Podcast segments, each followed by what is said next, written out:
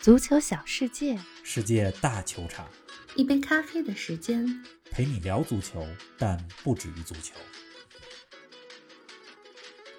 从二比零领先到被二比二扳平，再到三比二补时绝杀，这一次中国足球没有遭遇黑色三分钟。这样的绝杀，我们整整等了二十四年。国足战胜越南的比赛，既是险胜，也是智取。本场比赛，我们看到了与前两场不一样的中国队。主教练李铁的哪些战术调整值得我们点赞呢？十二强赛之外，国际足坛本周焦点不断。西班牙与意大利在欧国联半决赛中上演了一场经典对决。英超球队纽卡斯尔联队被沙特财团收购。FIFA 游戏则有意与国际足联分手。更多精彩内容尽在本期足球咖啡馆。听众朋友们，大家好，欢迎来到新一期的节目。中国队和越南队的比赛刚刚结束，我们在北京时间凌晨就开始录音了。冯老师你好，林子好，听众朋友们大家好。中国队三比二战胜了越南，是这样的时刻，我们真的非常珍惜，嗯，因为太不常见了，没错而且又是补时绝杀。这场球的上半场啊非常沉闷，嗯中国队开场打得还不错，但是进入到二十分钟以后，中国队和越南队就在上半场的余下时间里没有创造出太好的进攻机会来。嗯，但是谁都没想到，零比零的比分进入到下半场以后，下半场踢得惊心动魄。想不到啊，今天这五个进球都发生在了下半场。比赛进行到七十多分钟、八十分钟左右的时候，中国队已经二比零领先了。是啊，那时候我就在想啊，可能有一些熬夜看球的中国的球迷们就要把电视机关掉，嗯，睡觉，早上准备上班了。是的，当时我就在想啊，别有什么事儿发生。结果第八十分钟和第八十九分钟，越南队两次进攻把比分扳成了二比二平。嗯当时我就在想说，关掉电视机的朋友们早上起来可能会一惊吓，怎么就变成了二比二呢？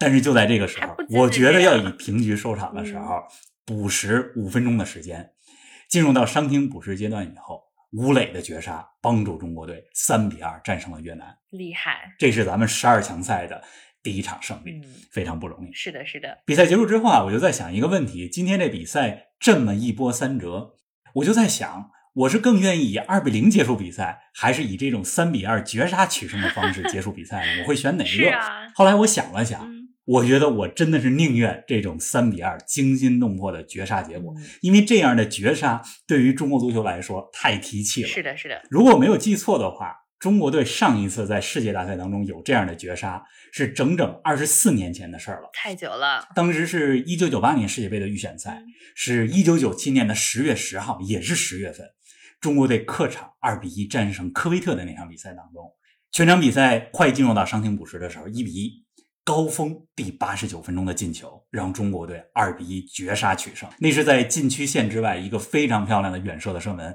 今天刚才咱们录节目之前，我还看了一下这个球的回放，二十四年真的是不短的时间，而且二十四年前的那场绝杀。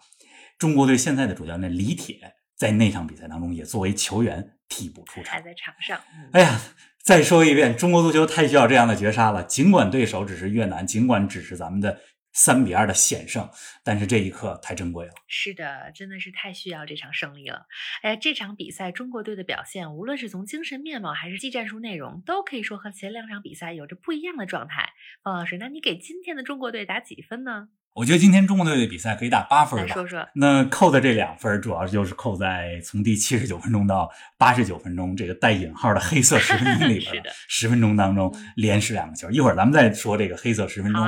咱们还是给李铁的今天的战术变化点赞。嗯我觉得有几个战术是让大家感觉到了眼前一亮跟，大家说说。无论从精神面貌还是比赛的内容，跟前两场都不一样。嗯首先是阵型上的变化。这场比赛啊，上半场开场，中国队的阵型看似是四四二，嗯但实际上打的有些像四二四。啊，中场其实就留了两个人，吴曦和张稀哲这两个拿球能力比较强的中场球员。嗯前面的刘彬彬、埃克森、吴磊、张玉宁四个人，这都是锋线或者边路的攻击手。所以中国队从这场比赛开始的首发阵容就能够看到，战术笃定性非常强，嗯就是要拿下这场比赛。而且球员们从开场第一分钟开始，我觉得前十分钟打得非常不错，也是打得非常的坚决。这是阵阵型上的变化。第二呢是锋线组合的变化。你可以看到，从比赛的过程到结果，张玉宁加上吴磊的锋线组合非常有效。下半场的第一个进球，中国队一比零领先的进球，嗯实际上就是后场的长传球，找到了中国队的中场，然后是张玉宁和吴磊的配合，吴磊的打门被越南队的门将扑出以后，张玉宁补射得手。可以说，上半场到下半场，中国队前场这两个人张玉宁和吴磊，张玉宁算是发挥了一个支点的作用，吴磊的跑位也非常棒，都很关键。这两个人人组成的锋线，对于这场比赛拿下太关键了。第三个变化，我发现今天中国队在比赛当中战术灵活性运用的非常好。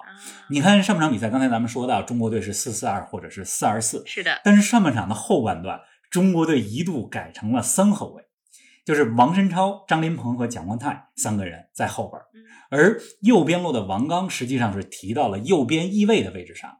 左边呢是刘彬彬提到了左边翼位的位置上啊，有变化，有点像三五二或者说三四三的组合，而且在吴磊和张玉宁的身后，埃克森发挥了一个假九号位的这么一个作用。上半场零比零有些遗憾，但是下半场开场后不久，中国队就一比零领先了，而且下半场一比零领先之后，中国队我觉得李铁他是看到了越南队开始攻出来了。这个时候又调整了战术，让中国队的两个边路开始往禁区的后点气球。所以我们可以看到，中国队的第二个和第三个进球都是王申超在左边路的传中，而且这个传中有点像四十五度角的传中，传到了后点吴磊的跑位。嗯，我觉得真的要给李铁点赞吧，呃，也给中国队队员们的战术执行力点赞。尽管。不完美，但是比前两场比赛来讲，从执行力到战 术强了很多。是的，最关键的是这场比赛表现出来了必胜的决心。嗯，有的时候这个信心和决心特别的重要，能起到一些神奇的作用。没错。哎，中国队二比零领先之后，也让球迷们揪心了大约十分钟的时间啊！很多看直播的球迷心里都在想：曾经有黑色三分钟，今天这可是黑色十分钟啊！从 二比零领先到被二比二扳平，第八十到第九十分钟的这十分钟里，中国队到底发生了什么呢？怎么就突然短路了呢？关键时刻掉链子，这是我们非常熟悉、似曾相识的画面。是，首先我觉得在这十分钟里边，中国队是心理上松懈了，因为二比零领先。同时，越南队在比赛的前七十多分钟时间里没有制造出特别有威胁的进攻，中国队场上的队员们心里肯定发生了一些变化。你看，越南队的第一个进球实际上就是一个中后场的长传，在传那个球的时候，中国队的队员们并没有去限制越南球员的出球。同时呢，传到中国队禁区里以后，中国队的后卫几个后卫之间有些思想不统一，没有造越位，远端的球员。拖在了后边，所以越南队打了一个有点像反越位一样的战术，把这个球打进。当然，这个射门也非常的漂亮。从二比零到二比一，越南队扳回来一个球之后，中国队的心里啊就有些更紧张了，是更不知道在场上该怎么打了。究竟是继续给对方进攻压力，还是说咱们得保住这二比一的结果？这个时候球员的思想不统一。越南队的第二个进球可以说是发挥了他们的优势。打出了非常漂亮的小范围的配合，在中国队禁区前中路打出了配合之后得手。那么这场比赛的上半场其实也有一两个小的片段可以看出来，越南这支球队他们擅长的是这种小范围的地面配合，而越南队扳平的那个球就是这么打出来的。从零比二到二比二，通常情况下，按照中国足球过去几十年来的表现，中国队就被打倒了。但是今天咱们看到了不一样的中国队。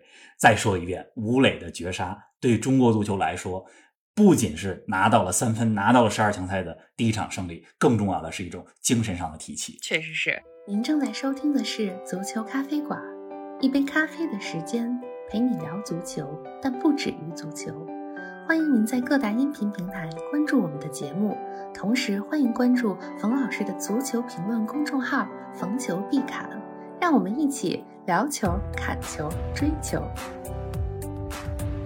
哎，这场胜利真的是来之不易啊！哎，再跟我们说说越南队吧。放在二十年前、十年前，咱们说越南足球，越南可是我们眼中的弱旅啊。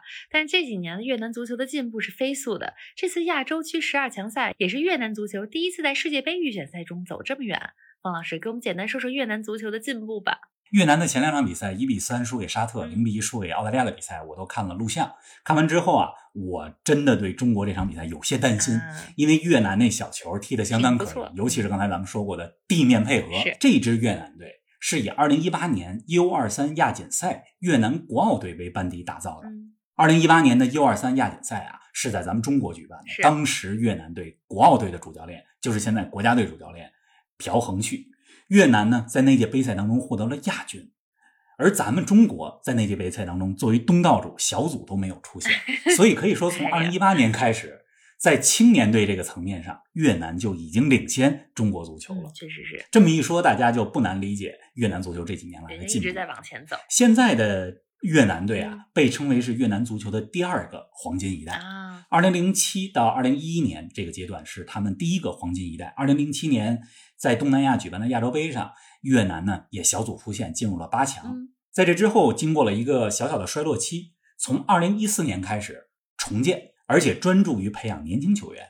现在的主教练朴恒旭是二零一七年的时候接手的越南队。嗯，朴恒旭呢是二零零二年世界杯韩国进四强的时候，主教练希丁克的助手。啊，那么执教了越南足球之后，从二零一七年到现在，他带领越南队获得了刚才咱们说到的一八年青年亚洲杯的亚军，二零一九年亚洲杯也进入到了八强，嗯而且在八进四的比赛中，零比一，仅仅是以一个点球惜败给了日本队。那今年二零二一年又进了十二强赛，非常不容易。对，战绩很好了，呃，再说一两句越南这个国家吧。好啊我觉得越南是一个非常热爱足球的国家，足球是第一运动。昨天我还看了一段视频，是二零一八年他们进入青年亚洲杯决赛的时候，整个河内都沸腾了。在河内的街头，人们骑着电动车，挥舞着国旗。你知道东南亚这个大家骑着车挥着小国旗，呃，那个场面非常的壮观。是呃，而且几年前我去过越南，呃，我当时就看到在越南的海滩上有很多当地的孩子在踢球，嗯当地的足球氛围非常不错。从小就开始，越南足球的进步咱们必须看到，而且今天中国队三比二战胜越南，是中国足球有史以来赢越南最困难的一回。嗯，哎，中国队赢球终归是好事儿，尤其对于他们信心和气势的提升是非常有用的。中国队下一场比赛是北京时间下周三凌晨对阵沙特，对手级别和越南不一样了。咱们也希望中国队能保持好的势头，更上一层楼啊！对沙特这场不好打，沙特刚刚一比零赢了日本，现在已经是三连胜了，所以下一个对手的级别和越南是完全不一样的。是的，哎，说完了中国队的比赛，咱们再来说说国际足坛的其他焦点吧。昨天的欧洲国家联赛半决赛当中，西班牙二比一战胜了意大利，终结了意大利队的连续三十七场不败。这场比赛结束之后，我看你也发了微博，说这场比赛很有意思，非常耐人寻味。是的，昨天这个欧国联的半决赛我看了，嗯这是欧洲杯半决赛的重演。